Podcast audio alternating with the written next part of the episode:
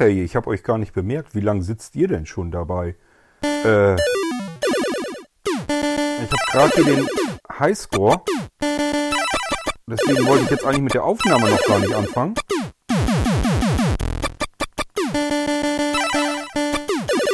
Aber gut.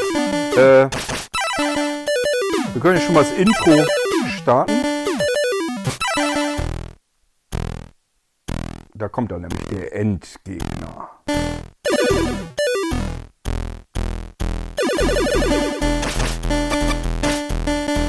Ja, wird gerade spannend. Äh, hört euch das Intro an. Danach erzähle ich euch von diesem coolen alten Arcade-Game.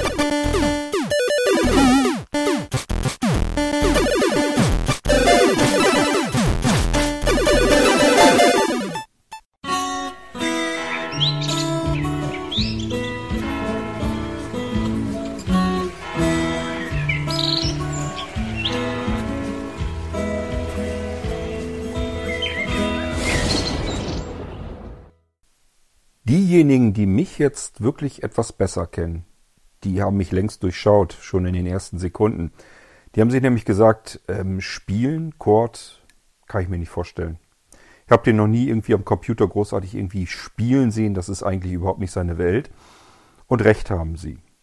Das war auch früher, zu den Zeiten, wo ihr eben zu die Sounds gehört habt, äh, war das ebenfalls so. Also zu ja, ich bin ja angefangen mit dem Philips G7000, G7400. Ähm, dann gab es bei den Kumpels natürlich auch Telespiele, das waren meistens Atari-Geräte. Ähm, und bei mir kam ja irgendwann dann auch der Commodore 64 und das klang alles im Prinzip so, was ihr da eben gehört habt. Also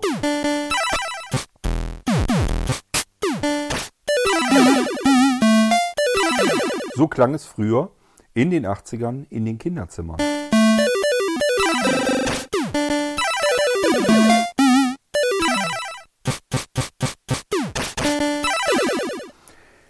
Ja, ich habe euch vor einiger Zeit hier äh, den Pocket Operator vorgestellt, wobei es den Pocket Operator überhaupt nicht gibt, sondern ganz viele verschiedene.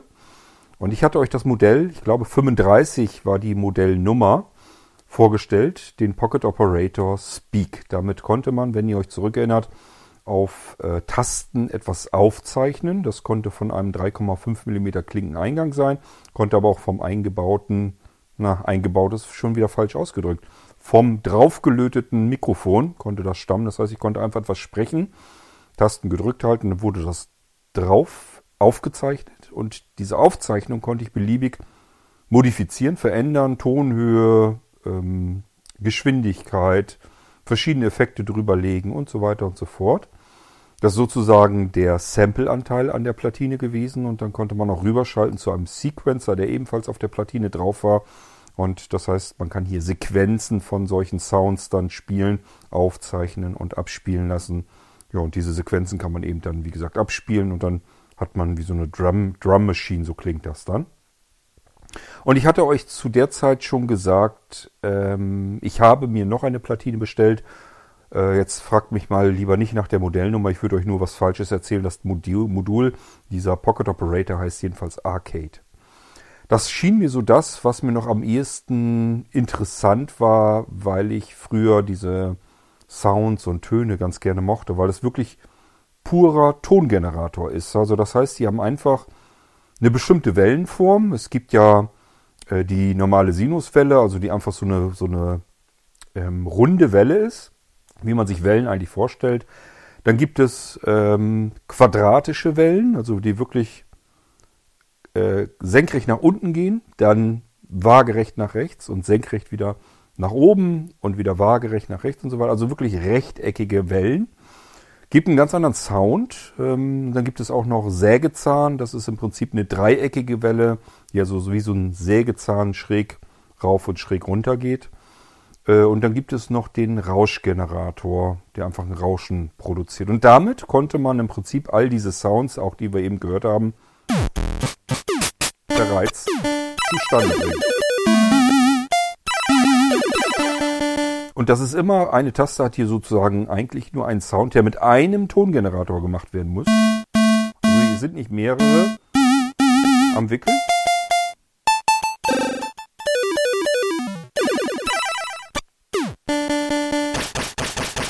Das hier wäre zum Beispiel ein typischer Fall für den Rauschgenerator.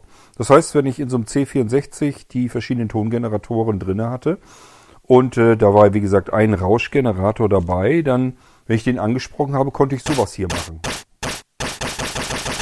Und je nachdem, da kann ich natürlich jetzt die Tonhöhe und so weiter immer noch verändern.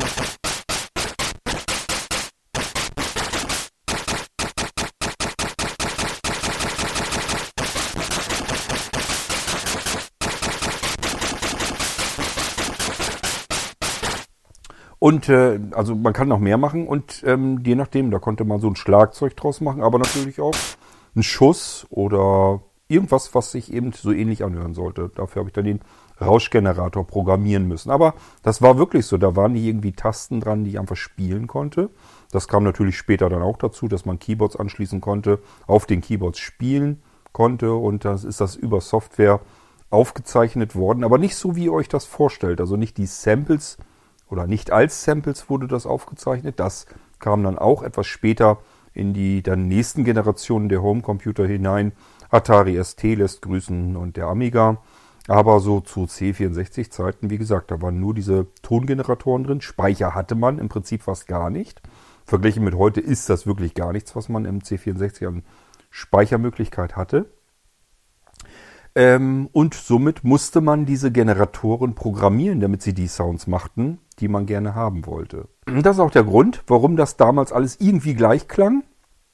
Ähm, diejenigen, die solche Geräte aber hatten, die kennen sehr wohl den Unterschied. Die können euch genau sagen, das kommt von einem C64 und dies hier, das klingt wesentlich mehr nach Atari und so weiter und so fort. Also das konnte man schon tatsächlich ein bisschen auseinanderhalten, weil die Tongeneratoren eben auch unterschiedlich waren, auch an der Anzahl und an der Mixtur und äh, auch wahrscheinlich, wie die Programmierer da rangegangen sind und die Dinge auch programmieren konnten. Ähm, denn beim C64, das war schon relativ tricky, dass man manchmal das wirklich das Gefühl hatte beim Zuhören, äh, dass man es mit deutlich mehr als drei Tongeneratoren zu tun hatte. Das ist so ein bisschen die Programmierkunst, die dann damit drin steckt. Und das ist auch das, was mich damals früher interessiert hat. Da kommen wir wieder auf den Anfang zurück, dass ihr mich irgendwo spielend erlebt an einem Computer. Ja, das ist auch schon vorgekommen, aber das waren immer sehr kurze Sessions. Das heißt, ein Spiel ist mir des Spielens wegen immer sehr schnell langweilig geworden. Für mich war wirklich interessant, was kriegt man aus so einem Gerät an Sound heraus und was bekommt man aus, aus solch einem Gerät an Grafik heraus. Und ähm, das bedeutet auch, ich habe früher immer gerne dabei gesessen, wenn andere gespielt haben. Ich selber hatte aber nicht viel Lust mitzuspielen. Ich habe mir lieber angeguckt, was die anderen da machen und war dann ganz fasziniert, was da jetzt auf dem Bildschirm für einen Sturm herrschte an Grafik und äh, was da an Sounds rauskam, das war so für mich das Faszinierende. Und ich habe mich mal gefragt, wie man das wohl so daraus kitzelt aus den Dingern.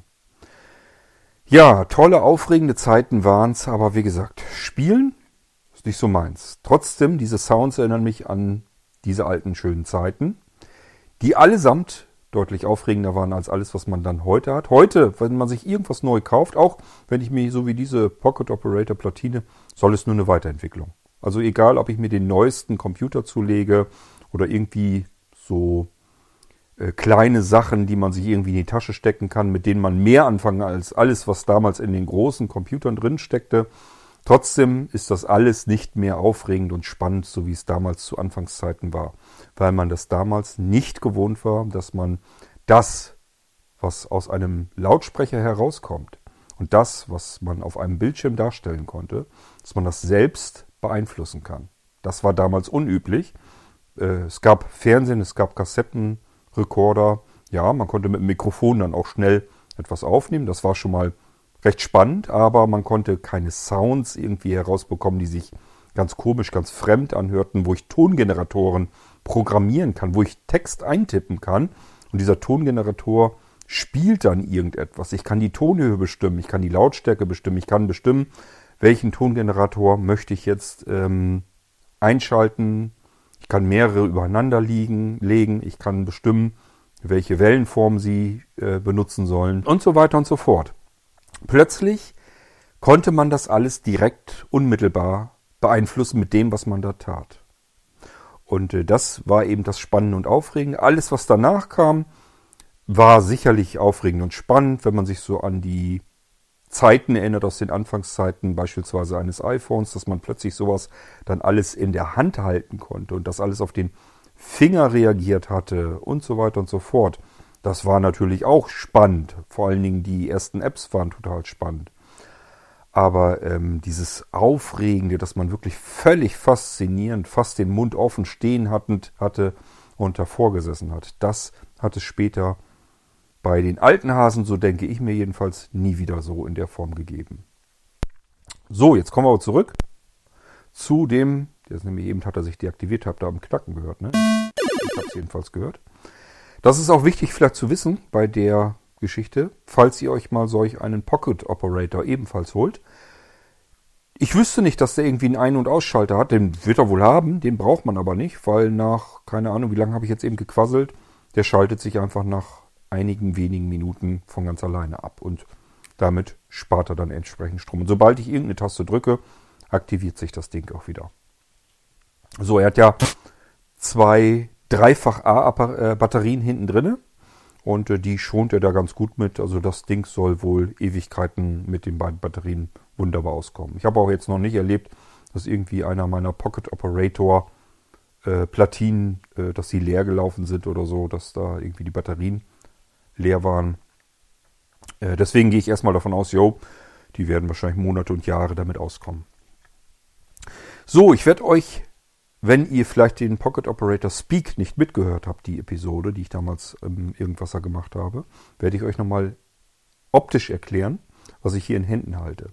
Es ist der ähm, Teenage Engineering, Engineering, ist wie gesagt ein schwedisches äh, Startup, die sich zur Aufgabe gemacht haben, wir wollen irgendwas Tolles mit Sound machen. So, dass man es in die Hand nehmen kann, in der Hand halten kann, unabhängig. Ich kann da Batterien reinstecken, aber ich kann es auch, wenn ich gerne möchte, irgendwo anschließen. Ich kann Sounds hineinbekommen mit 3,5 mm Klinkenanschluss. Ich kann aber auch Sounds wieder rausgeben mit 3,5 mm Klinkenanschluss, so dass ich damit das Ganze auch wirklich an einem Rekorder, einem Verstärker oder irgendwas anschließen kann und damit auch irgendwas machen kann. Ich kann die auch zusammenschalten, so dass sie sich synchronisieren und ich wie so ein kleines Orchester oder so eine kleine Band mir auf dem Tisch zusammenbauen kann. Ja, und jedes Pocket Operator Modul, jede Platine beherrscht irgendetwas anderes. Die eine ist mehr so eine Drum Machine, da kann man nicht also Schlagzeug mit äh, spielen. Die nächste kümmert sich um Voice, also um Gesprochenes, mit der ich dann, mit der ich äh, dann Musik machen kann. Ähm, und das ist ja das, was ich euch letztes Mal gezeigt habe. Und äh, heute habe ich hier das Arcade-Modul und warum das so heißt, das könnt ihr euch sicherlich denken. Ihr habt es ja schon gehört. Das sind die typischen Arcade-Games damals aus den Spielhallen oder eben aus den heimischen Kinderzimmern. Ja, ähm, die Arcade-Platine, muss ich zugeben, war für mich deutlich langweiliger als die Speak-Platine. Weil entweder kann man hier einfach nicht so viel machen, hätte ich mir aber auch denken können, da sind ein paar Sounds drauf und die sind halt fest und die kann ich noch ein bisschen verändern und in den Sequencer reinlegen und damit dann im Prinzip Sequenzen abspielen lassen. Das ist das, was ich mit dem Ding hier machen kann. Ich halte also wieder eine Platine in Händen, genauso wie bei dem Pocket Operator Speak. Sieht optisch erstmal genauso aus.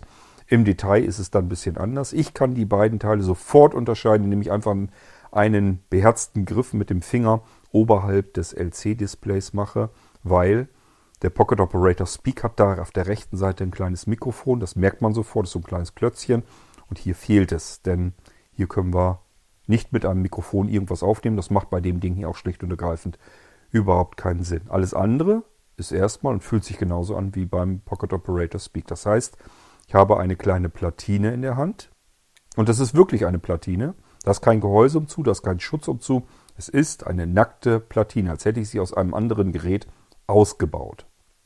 Soll aber so sein. Das Format ist ungefähr so wie beim kleinen Taschenrechner oder einem der ersten iPhones vielleicht. Die waren auch ja einen ganzen Zahn kleiner, könnte auch hinkommen. Und die Platine ist oben so ausgefräst, ähm, dass man oben eine Öffnung hat, sodass man sie irgendwie hinhängen kann, an den Nagel oder irgendwie an den Haken. Ähm, und ansonsten in der vorderen Front merkt man unter dieser Aufhängung, die ganz oben natürlich ist, das LC-Display. Sogar mit den Anschlusskontakten, also richtig so da drinnen. Man merkt wirklich, dass es eine Platine ist, wo das richtig reingedrückt und drauf gelötet wurde. So, und unter dem Display haben wir wieder die drei Mikrotaster. Die hatten wir beim Pocket Operator ja auch schon bei dem Speak, was ich euch schon vorgestellt hatte. Da haben die drei Tasten allerdings auch ein bisschen andere Funktionen gehabt.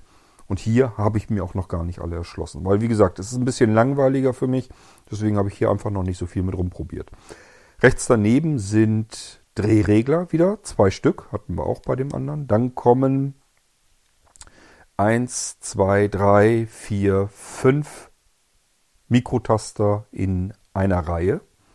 Und ähm, Spalten haben wir hier, also fünf, das sind also Spalten.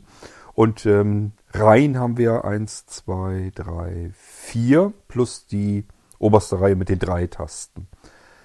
So, ich habe euch schon im anderen Pocket Operator erzählt, die fünften Tasten, also die fünfte Spalte ähm, sind Sondertasten, die man mit irgendwas zusammendrücken muss, damit da irgendwas passiert. Die kann ich also nicht belegen und hier sind sie auch nicht belegt. Also hier kann ich sowieso nichts belegen, aber hier sind diese Dinge auch nicht belegt. Wenn ich jetzt die fünfte Taste der obersten Reihe drücke, hier passiert nichts. Die Taste gleich daneben, da ist der erste Sound schon wieder drauf gespeichert. So. Und deswegen, also die letzte ähm, Spalte ist immer dafür da, damit ich irgendetwas schalten kann, irgendwas tun kann. Aber alleine tut sich da nichts, außer der äh, zweiten von unten.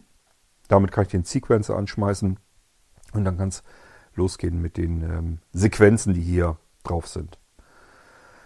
Ähm, die restlichen vier Tasten in einer Reihe, ähm, das sind sozusagen die Instrumente, die wir drauf haben. Da sind einfach Arcade-Sounds drauf. Und die spielen wir jetzt einfach einmal der Reihe nach durch. Das heißt, ich fange unter diesen drei Tasten, die die erste Reihe bilden, fange ich an mit der ersten Taste, wo die Instrumente drauf sind. Das ist die erste Taste, ist dies hier. Also ich kann hier natürlich so oft drücken, wie ich möchte. Die zweite Taste. Die dritte. Und die vierte. Damit haben wir die erste Reihe schon durch. Gehen wir in die zweite.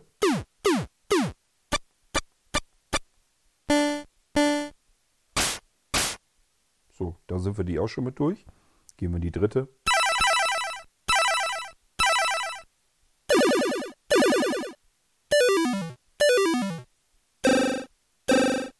Und damit sind wir die auch schon durch.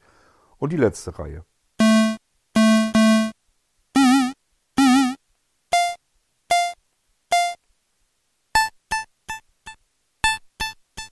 Und damit sind wir so schon alle durch. Das sind die Sounds, die auf dieser Platine drauf sind.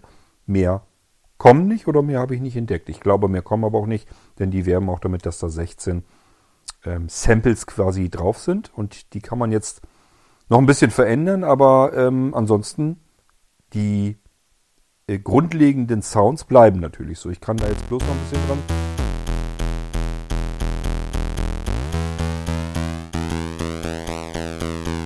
Also ihr merkt schon, dass ich ein bisschen was ändere.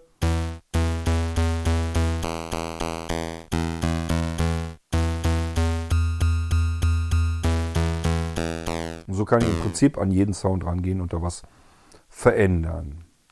Ich probiere mal eben aus.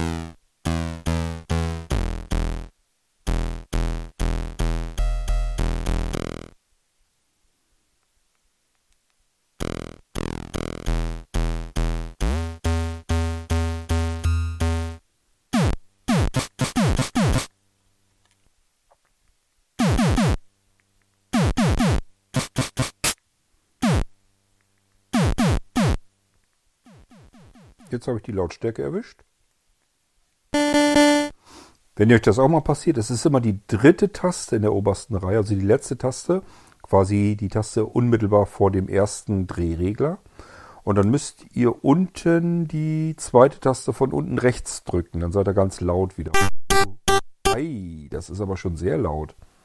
Ähm, ich glaube, ich muss das mal ein bisschen leiser machen. Sonst fliegen zumindest mir hier die Ohren weg.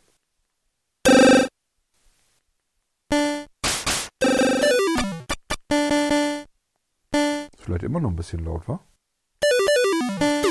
Na, wir lassen es mal so. Ähm, ja, ah, das ist, glaube ich, immer noch zu laut. Aber ich kann das natürlich auch, wartet mal, ich gehe mal an den Mixer und ähm, mache das lieber da ein bisschen leiser.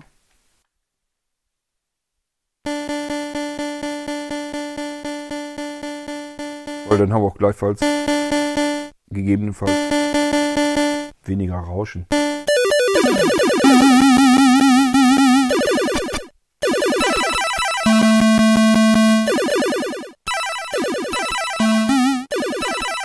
So müsste es eigentlich ausreichen.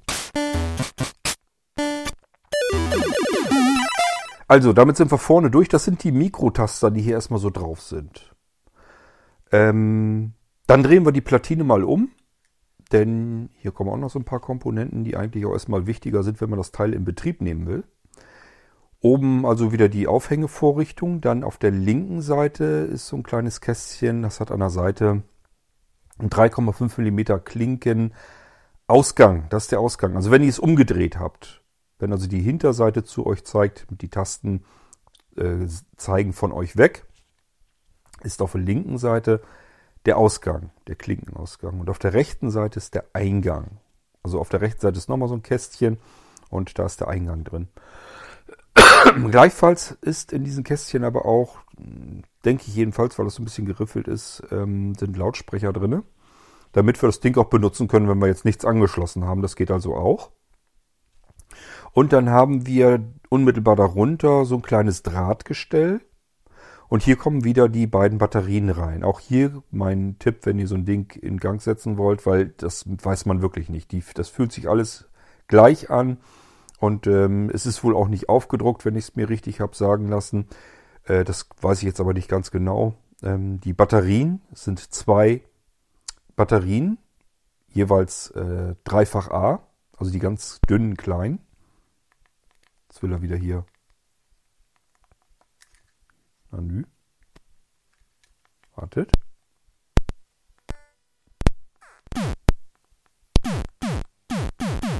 Aha, bin an den Klinkenanschluss gekommen. Ich habe nämlich einen Stereo Klinkenanschluss drinne.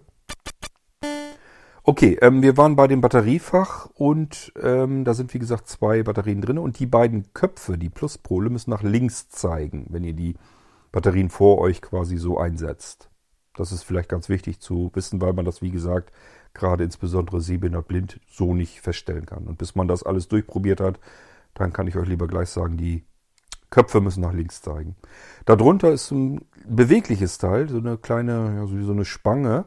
Und die kann man nach vorn oder nach oben klappen und dann kann man das so vor sich auf den Tisch legen, die ganze Platine. Dafür ist das da, damit man was wie so ein kleines Pult auf den Tisch stellen kann. Sonst eine andere Bewandtnis hat das Ding nicht. Und man soll es nicht glauben, das war es schon. Das, den Rest, den ihr da drunter vielleicht so ein bisschen fühlt, sind tatsächlich einfach Lötstellen. Es sind wirklich Platinen von Teenage Engineering. Ähm, das ist aber auch ganz gut so. Also es funktioniert so, wenn man jetzt so ein bisschen über diese untere Seite so ein bisschen drüber fühlt, merkt man, dass man keine Leiterbahnen oder sowas ertasten kann. Das heißt, hier wurde einfach nochmal so eine Schutzschicht, so eine Totplatinenschicht, so ein Layer drüber gelegt und somit mh, mm, sollte das eigentlich kein Problem geben. Können wir die Platine so benutzen, wie sie denn ist. Jetzt wieder ein bisschen leise, finde ich. Wartet mal. Toll. Zwischen laut und leise kriege ich hier heute wohl nicht viel hin, ne? Aua.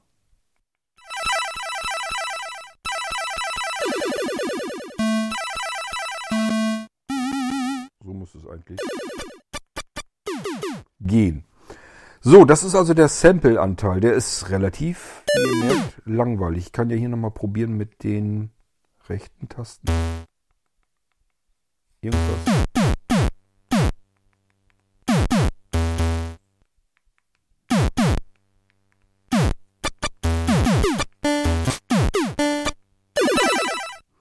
Ja, also ich kann hier so nichts großartig weitermachen. Und Musik spielen kann man hier auch nicht, weil auf jeder Taste ist ein Ton drauf und ich kann den auch hier jetzt nicht anders abspielen. Das heißt, wir gehen vom Sampler in den, in den Sequencer-Teil rein und der ist auf der rechten Seite ganz unten die zweite, also nicht ganz unten rechts in der Ecke, sondern eins darüber. Also natürlich müsst ihr die Platine mittlerweile wieder umdrehen, damit die Dip-Schalter zu euch zeigend sind. Und wenn ich jetzt den zweiten Knopf von rechts unten drücke, das ist im Prinzip das, was wir jetzt mit dem Sequencer angeschmissen haben. Hier können wir jetzt einfach die Sachen abspeichern. Dafür muss ich nur den rechten untersten Knopf auch nochmal drücken. Und dann kann ich nämlich hier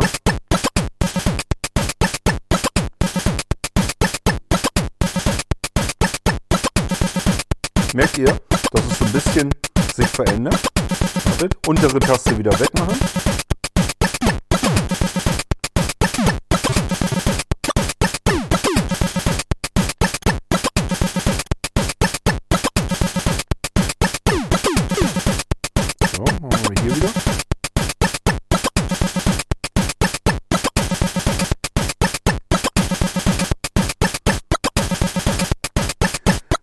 Wenn man jetzt oben, wenn man jetzt oben die mittlere Taste drückt von diesem Dreier-Komplott dort ähm, und dann den Sequencer anhat, dann kann man jetzt mit der Matrix hier äh, andere verschiedene Sequenzen wählen und da natürlich überall Töne und so weiter drauflegen.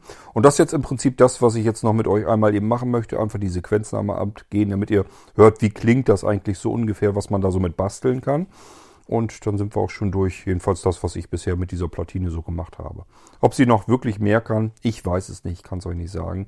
Und offen gestanden, für das, was sie kann, wenn sie nicht mehr kann, wäre sie mir zu teuer gewesen, wenn ich das vorher gewusst hätte. Also ich werde die jetzt auch nicht zurückschicken oder so, sondern die behalte ich.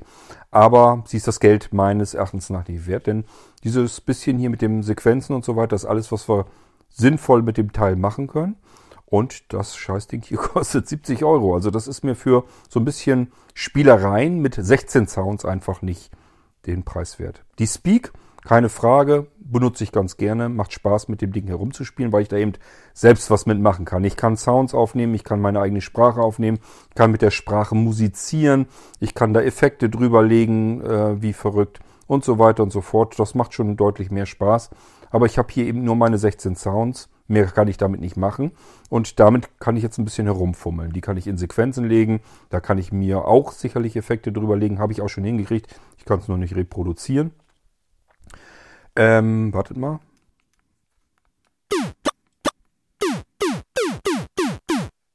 Nö.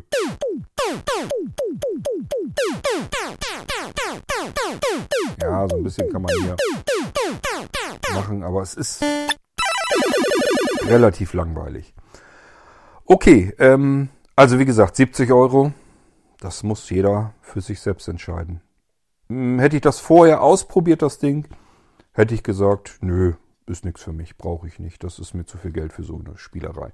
Aber es gibt natürlich vielleicht auch einige unter euch, die sind so heiß nach diesen Arcade-Sounds und sagen sich, ähm, da will ich jetzt irgendwie was mitmachen und herumalbern, herumspielen und irgendwelche Sequenzen basteln. Ja, dann ist das natürlich schon ähm, eine gute Möglichkeit. Also mir fällt jetzt auch offen gestanden jetzt erstmal nichts anderes ein.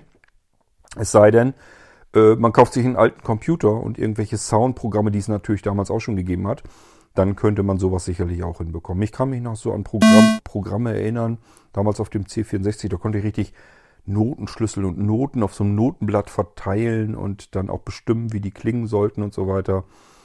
Und äh, damit konnte man schon richtig so ein bisschen komponieren. Das war schon gar nicht so übel, das hat Spaß gemacht. Ähm, ja, aber deswegen alten Computer wieder hervorkramen, ich weiß es nicht.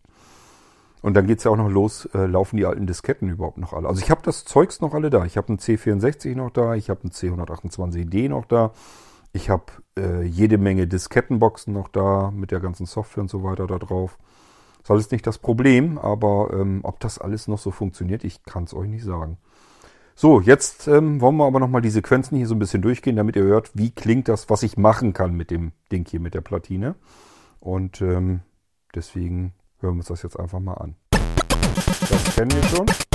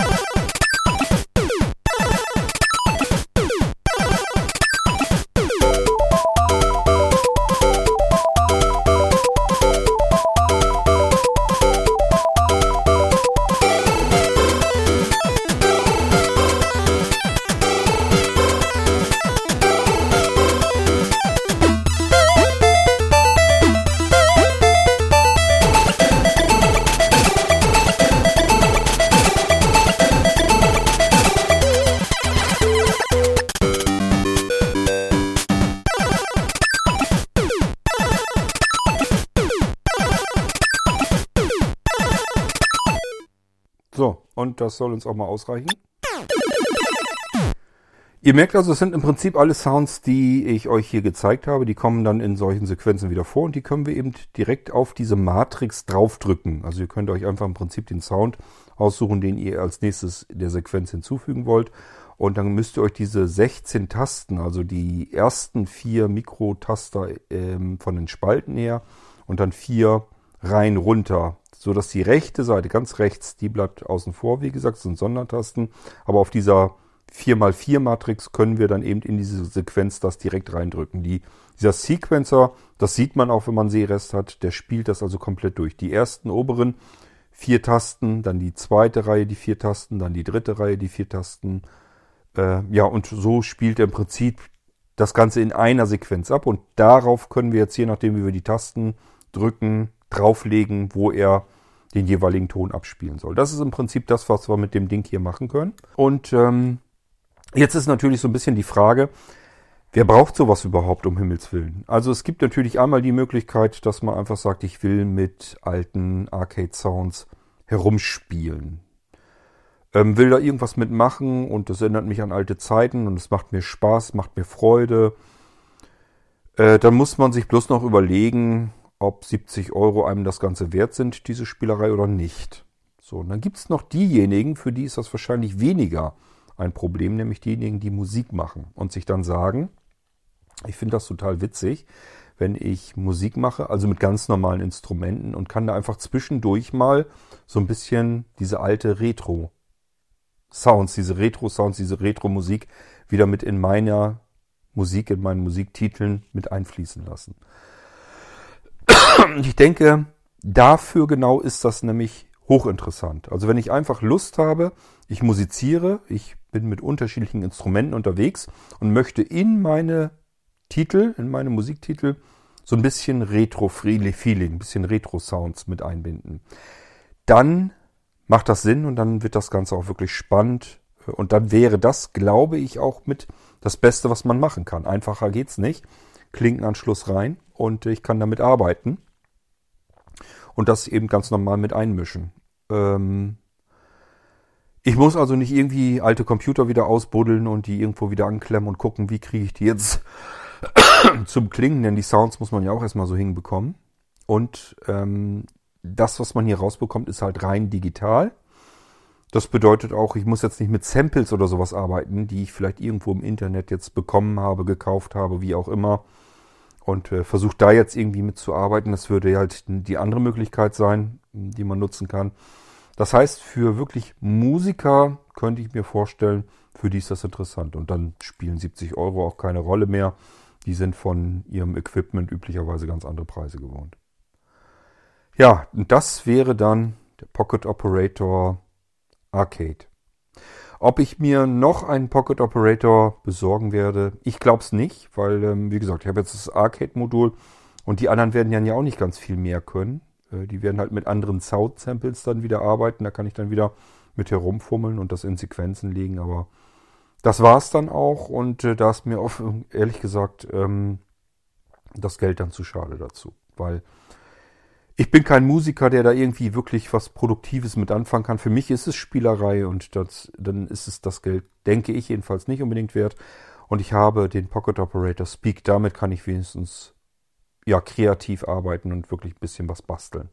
Der macht mir tatsächlich viel Spaß, aber ähm, die vorgefertigten Sounds ein klein wenig verändern können und die in Sequenzen legen, das ist mir dann doch zu wenig. Zumindest für den Preis. Wäre diese Platine jetzt ein Zahn günstiger, ähm, könnte man sich das überlegen, aber 70 Euro ist mir der Spaß dann doch nicht wert. Gut, aber wie gesagt, qualitativ gibt es da nichts zu meckern. An der Verarbeitung der Platine nicht an ähm, den Bauteilen nicht. Es sind hochwertige Komponenten, die hier verbaut sind, wie Teenage Engineering äh, das so machen. Es ist äh, einigermaßen intuitiv. Ich habe nirgendwo eine Bedienungsanleitung lesen können. Ähm, es ist einigermaßen intuitiv erschließbar. Man kann die Dinger zusammenschalten und damit natürlich ein halbes Orchester sich zusammenbasteln. Und äh, das ist schon alles recht professionell, was man so mit Sound und so weiter machen kann. Dafür ist es schon ganz okay. Aber man muss eben den Einsatzzweck dafür auch wissen, sonst macht das wahrscheinlich weniger Sinn. Okay, ja, das war der Pocket Operator Arcade. Und ähm, falls ihr auch irgendwie sowas habt, macht mal eine Aufnahme für den Irgendwasser. Ist bestimmt auch interessant für andere Menschen hier. Und ähm, wenn jeder so ein bisschen was beisteuert mit den Sachen, die er zu Hause hat, die irgendwie Krach machen, äh, dann haben wir da alle was von. Ich wünsche euch viel Spaß, wenn ihr ebenfalls eine solche Platine euch bestellt habt und damit herumspielt und ähm, damit eure ersten Titel zusammenbastelt. Komponieren mag ich gar nicht sagen. Ja, nehmt es aber ruhig auf, gebt es mir her. Ich packe das gerne hier irgendwo mit rein in den Irgendwasser, kein Thema. Bis zum nächsten Irgendwasser, wenn ich euch wieder irgendwas Seltsames zeigen möchte. Bis dahin, tschüss, sagt euer König Kurt.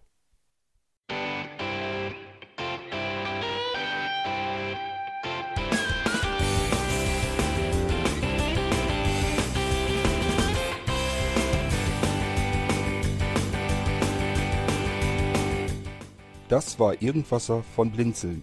Wenn du uns kontaktieren möchtest, dann kannst du das gerne tun per E-Mail an podcast.blinzeln.org oder über unser Kontaktformular www.blinzeln.org. Blinzeln schreibt man in unserem Fall immer mit einem D in der Mitte. Wenn du möchtest, kannst du uns sehr gerne auch einen Audiobeitrag auf unseren Podcast Anrufbeantworter sprechen. Der hat in Deutschland die Telefonnummer 05165 439 461. Und wenn du uns aus dem Ausland anrufen möchtest, dann ersetze einfach die erste 0 gegen die 0049 für Deutschland. Wir bedanken uns für dein Interesse und freuen uns schon darauf, wenn du auch beim nächsten Mal wieder mit dabei bist.